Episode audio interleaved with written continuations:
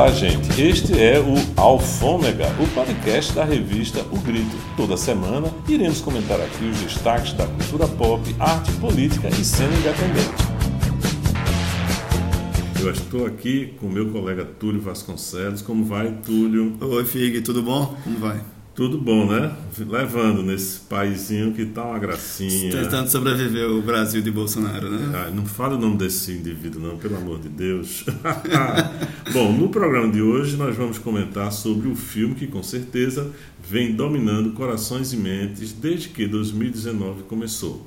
Bacurau, de Kleber Mendonça Filho e Juliano Dornelles, que tem pré-estreia neste sábado, 24, mas já teve muitas pré-estreias semana passada. Muitas pré-estreias, é. sessões lotadas, o pessoal, São Luís mesmo, fila, fundágio também, muita fila, né? Exatamente. E o que é que tem mais? E tem detalhes sobre o novo disco da Elza Soares e Paulo Flora vai falar do novo gibi do Tom Gaúde que chega ao Brasil.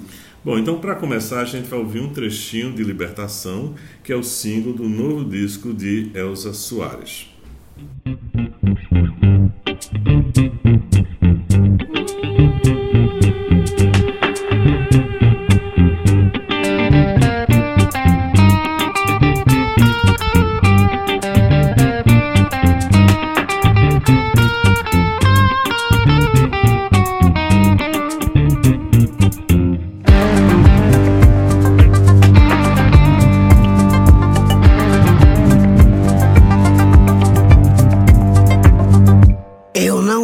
sucumbir.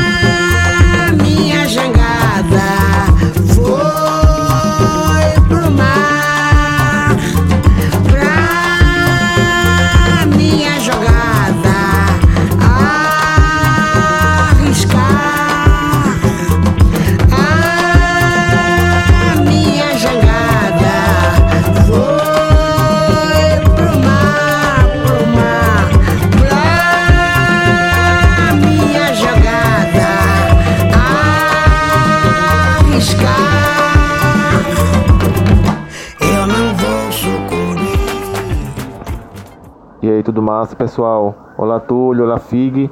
Então, eu vim falar um pouco sobre o novo disco de Elza Soares, Planeta Fome. O disco vai ser lançado agora em setembro e ela já lançou o primeiro single desse novo disco, chamado Libertação. O single traz participação do Baiana System e a capa do disco também tem um pouco da identidade da banda, que ficou muito famosa, né? É, por causa do designer Felipe Cartacho, e ele também é o artista responsável por fazer a identidade visual desse novo single de Elza Soares com o Baiana System. Bom, esse disco de Elza Soares, Planeta Fome, vem sendo super aguardado. Esse é o terceiro disco seguido, né, de Elza Soares que ela lança desde que ela retornou assim ao mercado fonográfico com A Mulher do Fim do Mundo.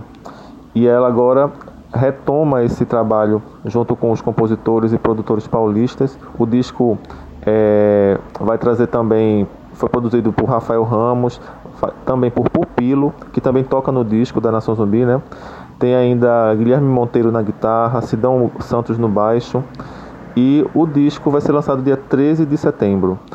Esse nome, Planeta Fome, quem curte Elza Soares, quem conhece o trabalho dela, com certeza se lembra desse episódio que aconteceu durante uma apresentação da cantora na, na Rádio Tupi, no programa Calouros em Desfile, do, do programa do Ari Barroso.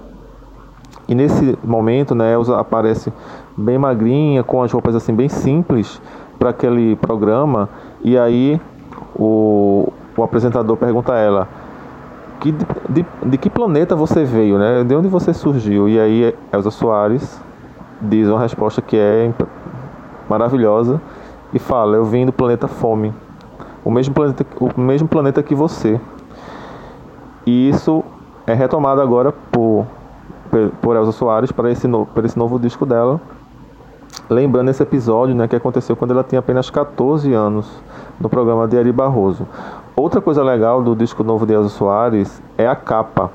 A capa do disco foi feita por Laerte Coutinho, a cartunista Laerte Coutinho, e a capa do disco traz um monte de referências assim é, do momento atual de caos, de instabilidade política.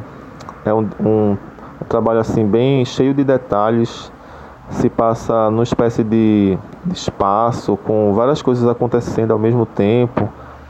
Então assim tem, é um pouco de uma crítica a, a essa fase do Brasil assim bem maluca, de caos, de, de coisas estranhas acontecendo o tempo inteiro. E aí a capa, tanto a capa quanto o, o conteúdo do disco vão reforçar esse lado político de Elsa, que vem sendo trabalhado nesses três discos delas em sequência, né? O A Mulher do Fim do Mundo, o Deus é Mulher e agora esse Planeta Fome. Bom, eu estou muito curioso para saber o que é que vem aí da de Elza Soares e vamos ficar ligado, né? A partir da, das próximas semanas ela deve soltar mais singles e finalmente no dia, é, dia 16 de setembro a gente finalmente vai conhecer esse novo disco de Elza Soares. E vamos falar de Bacurau. Esse filme que no Brasil de 2019 ele representa muito, né? E aí, Túlio, qual é a sua expectativa? É, eu não vi ainda o filme, né? Não cheguei a ver. Você já viu, né? O filme. Tem muita expectativa. É, o Kleber é um diretor que vem galgando, né? Vem se consolidando aí. Claro, o Juliano, junto com ele, foi o diretor de arte né? do, do, do Aquários mas agora dirigindo junto com ele, junto com o Kleber, e é um, o Kleber vem galgando, né, realmente, ele vem construindo né, lá desde os curtas, depois veio com o Som ao Redor, e depois o Aquários e agora o Bacurau, como diretores mais profícuos aí do Brasil, inclusive tendo ganho o prêmio especial do júri é, em Cannes, né, tanto é a, a, força desse filme, né, do, do Bacurau aí chegando, e como a gente falou no bloco anterior, né, muita gente acompanhando é, indo fazendo fila, chegando cedo. Teve, teve registros. Fiquei semana passada a gente chegou 5 da manhã no São Luís para comprar ingresso. É, isso, isso é. Bom, isso revela né, para gente assim, uma, é, uma conquista, né? Não, não é, eu diria do cinema pernambucano, vamos deixar um pouco de sermos tão bairristas. bairristas isso, né? E pensar no sucesso de, dos, dos filmes brasileiros, né? Quer dizer, são filmes, né, que tem outros filmes, tinha o um filme do Karim Ainus também, que estava lá em Sim. Cannes, né, também que foi muito bem recebido no, na, na, outra mostra de Un Certain Regard.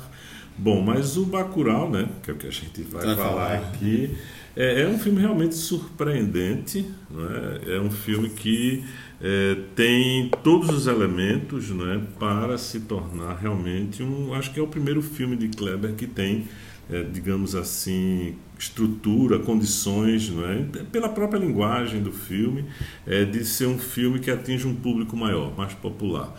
Porque Aquários teve uma grande repercussão em Cannes, mas era um filme, digamos assim, que ainda estava é, num determinado nicho de espectador. Né? Então eu vejo que é, o, o Bacurau, né, a trama do Bacurau, ela joga essa expectativa que está sendo criada, porque as próprias imagens, o trailer já suscita né, um, um tipo de curiosidade. E para quem acompanha o Kleber nas redes sociais, vê que ele instiga muito isso. Seja no Facebook, no Twitter, ele mesmo vai divulgando, vai instigando o público nas redes sociais que o, que o acompanha. É, mas ele fez isso nos outros filmes, mas Sim. não teve a mesma repercussão. repercussão. Claro que um prêmio né, especial do, do júri é bem significativo né? Isso dá uma, né, um cacifa uhum. o filme né, e a repercussão internacional.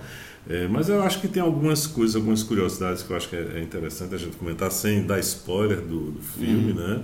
É sobre a própria temática, né? É, que é um filme que é uma, digamos assim, um filme de gênero, né? Ele tem uma ele tem uma pegada como todos os filmes de Kleber têm, né? Um, um olhar sobre o social, sobre questões é, de identidade cultural, acho que isso tudo está tá presente no filme, a questão das, das classes sociais, os desníveis, né? a própria, os filmes dele no, às vezes são metáforas do Brasil, de uma situação é, do Brasil, né, que é um país ao mesmo tempo cosmopolita, mas ao mesmo tempo um, um país ainda muito retrógrado, muito atrasado uhum. nos seus costumes, nas suas políticas sociais, né, enfim, então ele é uma tem isso tudo. Mas então, mas o filme então flerta com uma questão muito importante, não é, que é exatamente é, uma ideia de um Brasil que é meio esquecido, não é? e que ele é sempre muito lembrado pelo cinema, né? se a gente lembrar dos filmes do cinema novo, né? que aparece o sertão, o nordeste, então isso está presente no flora. filme, né? só que né? Num, é um outro registro, é um momento. Então tem gente que está dizendo que é um faroeste, realmente tem elementos de, de, de filmes de, de faroeste, é, tem momentos que lembra filmes de terror, é, enfim, então tem uma, é uma, uma construção né, de, de gêneros, ele dialoga com os gêneros cinematográficos é, bem tradicionais e populares, uhum. é, contudo com um revestimento, digamos assim, um impacto muito grande do ponto de vista de uma lógica, é, de, uma, de uma narrativa que toca também nas questões sociais, né? toca num certo imaginário, enfim. E é, pra... é uma espécie de também obsessão, né, Figue? Assim, ele, o Kleber sempre trata dessas questões de classe, não é? essa, essa obsessão também que ele tem assim é, por, vamos dizer assim, eu diria estudar ou, ou, se aprofundar sobre a própria classe média brasileira, né? Ele está sempre é. trazendo esses temas, sempre é. se aprofundando. Mas é, esse filme não é bem, não é uma classe média, né? Porque a Bacurau é uma cidade que se situa é, num local distante, né? Bom, uhum. É, foi filmado no Rio Grande do Norte, Sim. mas é, seria uma cidade fictícia no interior de, de, acho de Pernambuco, do interior do Nordeste. Nordeste, né? né? Nordeste, isso. E uma, é uma comunidade e essa comunidade se confronta não é, com é, estranhos, pessoas estranhas que se aproximam dessa cidade com objetivos bem, é, bem sinistros, não é? E aí é, o filme vai então desenvolver esse confronto, esse conflito, não é? É um filme que tem é, quase é, tem coisas de ficção científica, quer dizer, é um, é um futuro presente que dialoga com o passado, né? Então tudo isso é, isso está presente. E, e outra coisa que eu queria chamar a atenção é a questão do próprio título, começando pelo título é, que suscitou a curiosidade. Muita pra gente, a gente pernambucana, para os pernambucanos nordestinos, Bacurau é um, é um termo muito comum, é um termo, um termo muito doméstico, né? Que remete, que é um pássaro que também remete aos ônibus, né? Que circulam, circulam durante a madrugada, madrugada na verdade, é. né? E a, quando o filme ganhou, enfim, lá o prêmio em Cannes, começou a repercussão no Brasil sobre a expectativa do filme, é, muita gente do Brasil começou a pesquisar o que seria, o resto do Brasil começou a pesquisar o que seria esse termo. Então, até o próprio título uhum. causou curiosidade que muita gente não conhece no Brasil do que se trata. É, e, e Bacurau, na verdade, é o nome de uma cidade, é o nome de um pássaro muito comum aqui, aqui no Nordeste, e que quando você vai vendo a história, que eu não vou contar, claro. você vai vendo que tem relações né, com, com esse pássaro né? esse pássaro que é um pássaro, inclusive um pássaro noturno. É, mas o, o, filme também, é, Túlio, traz outra coisa que eu, que eu, considero muito, muito interessante é na sua construção, que é, que é um, também é um filme bem autoral. Uhum. Né? E tem essa, esses flertes com os outros com gêneros cinematográficos, né? com o western e tudo mais, mas tem também um, um, um lado autoral que é um pouco essa estrutura narrativa dos filmes de, de Kleber, né? que é um filme que, que dá tempo ao tempo. Né? Então você é, começa, você passa uma meia hora do filme. É, o que é isso? Que lugar é isso? O que é que está tentando acontecendo? Se situar. É, tentando, e as coisas vão acontecendo né, lentamente. Ele dá tempo para você entender, você localiza né, geograficamente, você faz a localização é, geográfica do, é, da cidade, do local do Bacurau, as pessoas, você conhece os personagens, porque todos eles são importantes, né? Então é um filme assim que tem muitos personagens, né? tem vários personagens e não tem, digamos assim, tem alguns que se destacam, mas não tem o protagonista. O protagonista é a comunidade sim, do Bacurau. Então isso é uma coisa interessante e, e importante dentro do contexto da, da trama do filme. E também é essa construção lenta que vai é, mapeando. Só que assim, enquanto em alguns filmes, né? esse tipo, esse quase que não acontece nada, é, entedia, nele não, vai despertando curiosidade, vai suscitando. É, você sabe que vai acontecer alguma coisa. Lembra muito os filmes do Tarantino, sim, nesse sentido, sim. aquela estrutura narrativa dos filmes do Quentin Tarantino. Mas que... o Cleber tem um estilo assim, né? Também, assim, os filmes dele. É tem essa. É, mas é, é, um, é, é, é, nesse, nesse formato, né? De você sabe que vai ter alguma coisa. E, tem, e quando, agora, quando a coisa deflagra, aí sai de baixo. Né? Aí é porrada. Não fale, não fale mais. Não, mas tá é porrada assim. Não, não estou dizendo o que é que acontece, mas o filme fica. Ele ganha um ritmo, né? Muito, muito interessante. É, outra coisa também, Túlio, não sei se você ouviu, leu coisas falando sobre é, a, o fato do filme dialogar muito com o presente, né, com o que a gente está vivendo hoje sim, politicamente sim. no Brasil. Por favor, não cite o nome do, desse sujeito que está lá em cima, não. Deixa ele lá. É lá em cima ou lá embaixo? Não, tá lá embaixo, sei lá, está no, tá na, no banheiro, né, que ele gosta daquelas coisas. Aí, vê só. Então, é um filme que, curiosamente, ele é muito contemporâneo, muito contemporâneo, atual. muito atual. Dialoga com o momento é, Mas não só com o momento político, não só do Brasil, mas de, de dos uhum. países, sobretudo os países subdesenvolvidos ou os países em desenvolvimento, esses, esses países né, mais periféricos. E é curioso porque é um filme que foi pensado, né? Ele começou o roteiro, o argumento dele surgiu em 2009, é, ou seja, são 10 anos. anos é. Mas continua muito atual, é, né? E continua atual, enfim. Então isso é, isso é muito curioso, porque, claro, que o filme, no decorrer do tempo, sofreu adaptações, né? Sofreu. É, como é que se diz? ajustes né, na sua narrativa, na sua história, mas o, o, o grosso do filme ficou, ficou presente, ficou está lá presente.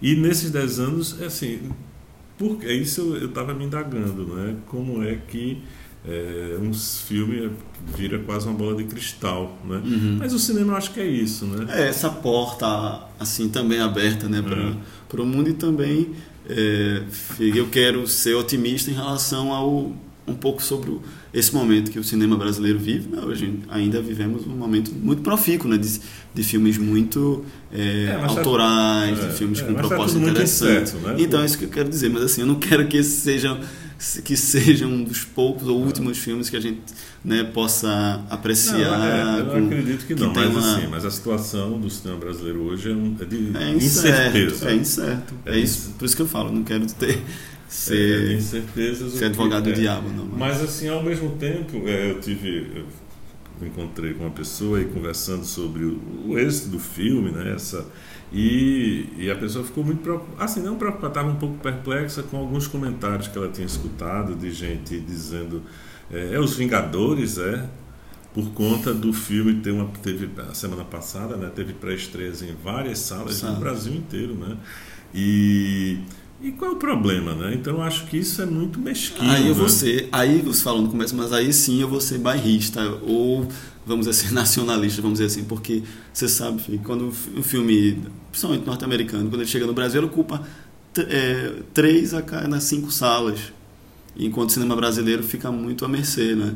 Então, eu acho que a gente tem que valorizar também o que é nosso, porque a gente acaba vendo muito legenda, como o Bernadette dizia, né? brasileiro vê mais legenda e não, não vê filme. Então, uhum. vamos prestigiar o cinema mais brasileiro. Mas é estranho, assim, pessoas daqui do Recife uhum. né, fazer esse tipo de, de, de comentário, né? Quando devia estar tá batendo palmas, né? uhum. né? Porque sim, que tem, é bom que tenha público. Porque Isso. se ele estivesse fazendo público um filme ruim, mas Isso. que é um filme que foi ovacionado em Cannes, ganhou prêmio. Assim, é um filme que tem é, consistência, é um filme não é uma besteira, não é uma bobeira, é uma bobagem, Isso. né? E assim, as pessoas estão, pra, estão interessadas em arte, né? Primeiramente, né? se elas demonstram esse interesse, elas estão interessadas em arte, em curtir uma coisa interessante. Então, é. isso é de se enaltecer. Isso é, isso é bom, né? Num país tão é, inculto como o é. nosso, né? que a gente é. precisa avançar muito em relação à educação. É, vamos ver cultura, que público então... é esse. Né? Eu espero que esse público se amplie né? Uhum. e que esse filme possa ser visto né? também por é, pessoas, digamos, do povo, né? não fique Sim. restrito à elite universitária, à classe média, Sim. mas que ele atinja um público maior, é, um mais público diverso. mais diverso, mais amplo que, e que estabeleça um diálogo com esse público. Né? Eu acho que isso é, é, importante. Bom, mas eu acho que a gente já falou demais. Demais né? de Bacurau. É, Deixa então, agora o público assistir. É, depois, eu também vou ver, que eu ainda não vi. É, então vamos você vê tudo, depois você traz para a gente aí os detalhes. É, os detalhes. Bom, então e agora a gente vai ouvir então um pouco sobre Golias, HQ de Tom Galdi, que chegou ao Brasil pela editora Todavia. Nosso editor Paulo Floro comenta como a simplicidade do traço e da narrativa de Tom Galdi pode também ser bastante transgressora. Fala aí, Floro. E aí, querido Floro? E aí, galera, mais uma vez eu trago aqui uma dica de quadrinhos. Um dos melhores livros que eu li esse ano até agora, tanto de quadrinhos quanto de literatura, foi o novo livro do Tom Gold, Golias.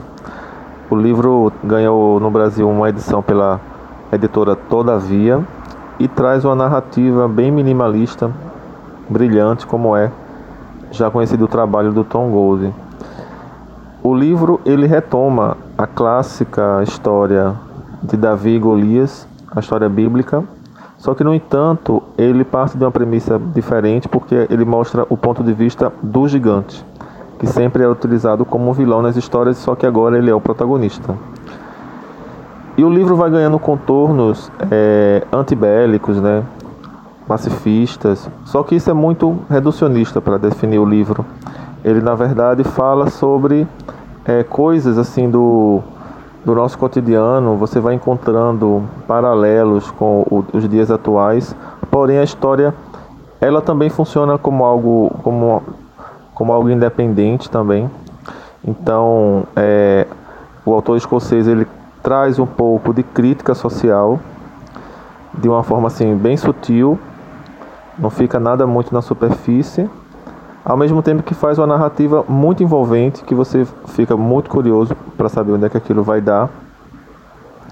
Então é um livro que traz uma reflexão bem bem forte para a própria ideia de, de onde a sociedade está indo, sobre os absurdos da guerra, e é, tudo isso de uma forma assim bem, bem sutil, mas ao mesmo tempo bem contundente. É um, um livro assim interessantíssimo.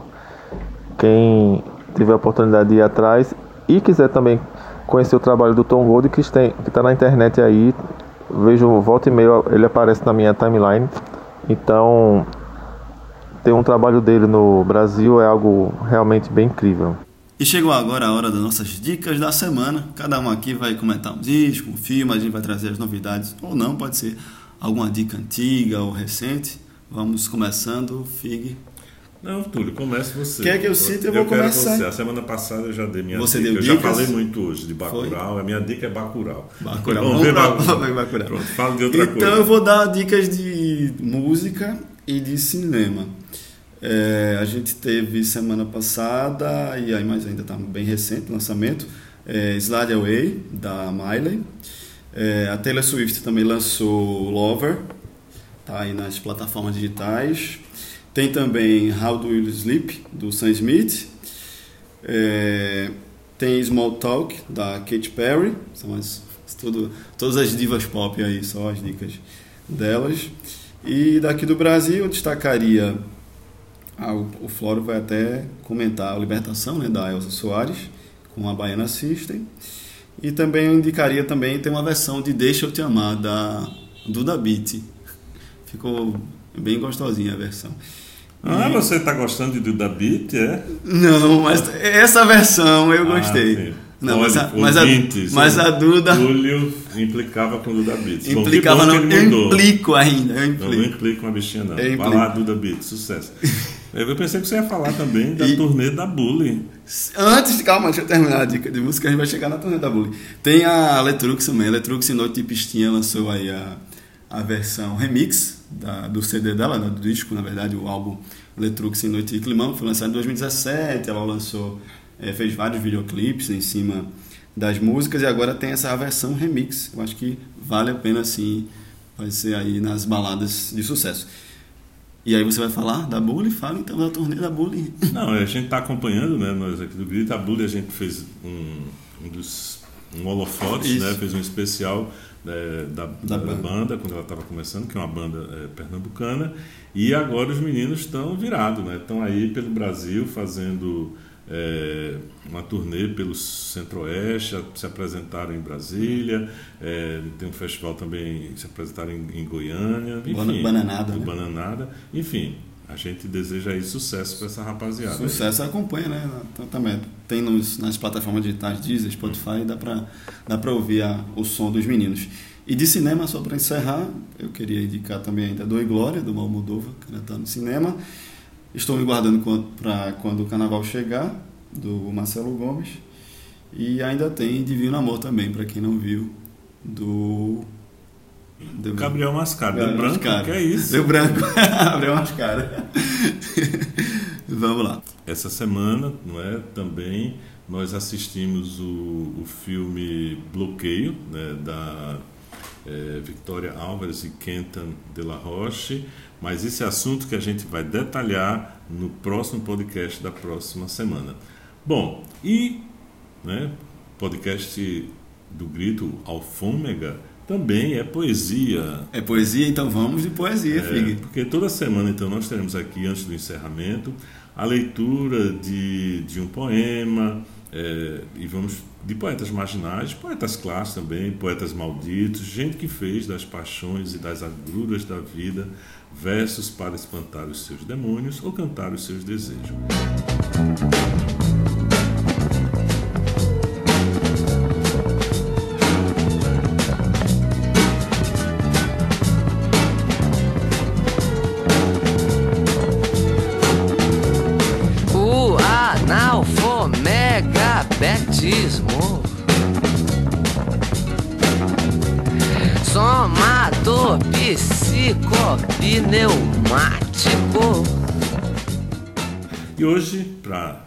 Vou abrir com um poema do nosso queridíssimo Jomar Muniz de Brito. Eita, mestre! É, o nosso eterno tropicalista, né? que fez, foi professor, fez cinema, é, teatro. Né? Faz poesia, continua Faz fazendo. Poesia. poesia não, atentados poéticos. É, os seus atentados poéticos. e eu vou ler aqui o seu mais recente atentado poético, né? antes da gente terminar aqui o nosso podcast, que se chama Agosto Sem Desmoronamentos. Curiosamente, esse é, esse poema, cada frase inicial, cada verso, digamos assim, é uma letra do alfabeto. Então ele completa o alfabeto de A a Z. De a, a Z. Mas vamos lá. Agosto sem desmoronamentos. Amanhã, não. Buscar sempre. Cartilhas difíceis. Demonstrar sem desfazer. Enquanto eles e nós não mentimos. Facilitar sem fugir. Gozar sem medo. Hoje impulsionar ir e vir, quase recitando, jogando sem mentir descaradamente. Caos ou Kafka? Literalices para musicar, maravilhas do cotidiano, no corpo a corpo das tramas triviais, ouvindo paz e paixões, pelos caminhos de surpresa, querendo sempre mais, rindo das próprias tolices, sabedorias entre culturações, temendo sem tremer uivando por todos, violentações, xadrez mais difícil, Y e Z sem gritarias, juvenis, Zen conscientizadores para todos. Recife, agosto de 2019. João Marmon de Brito, grande mestre, ariano, arianíssimo. Arianíssimo não, você é louco. Ele é. Ele é ariano. Ele é anti-ariano. Gente, não diga isso, ele vai lhe matar, ele vai mandar, ele vai lhe dar um baile. Do viu? signo de Ares. Ele vai lhe dar um baile. Não, eu já, Aí, já perguntei pra ele, ah, você é de Ares? Não, Ariano signo, não quer dizer que era Ariano não, Ariano signo. Ah, eu perguntei, Jomar, você é de Ares? Ares não, eu sou arianíssimo. Ah, tá certo. Pensei que estava de Ariano não, não. Ai, Deus me livre. Deixa Ariano quietinho. Quietinho, né? Tem seu valor, né? Então é isso aí, minha gente. O nosso podcast chega ao fim. A gente agradece a Jonathan Oliveira, Oliveira pela edição. E também não esquece de assinar nosso feed, favoritar nosso programa no seu player favorito. Spotify, Deezer, ou Apple ou Google Podcasts. E claro, acesse o nosso site revistogrito.com, sempre cheio de matérias bem bacanas. Confere lá, revistaogrito.com. Até semana que vem, pessoal. Falou, tchau, gente. Um abraço.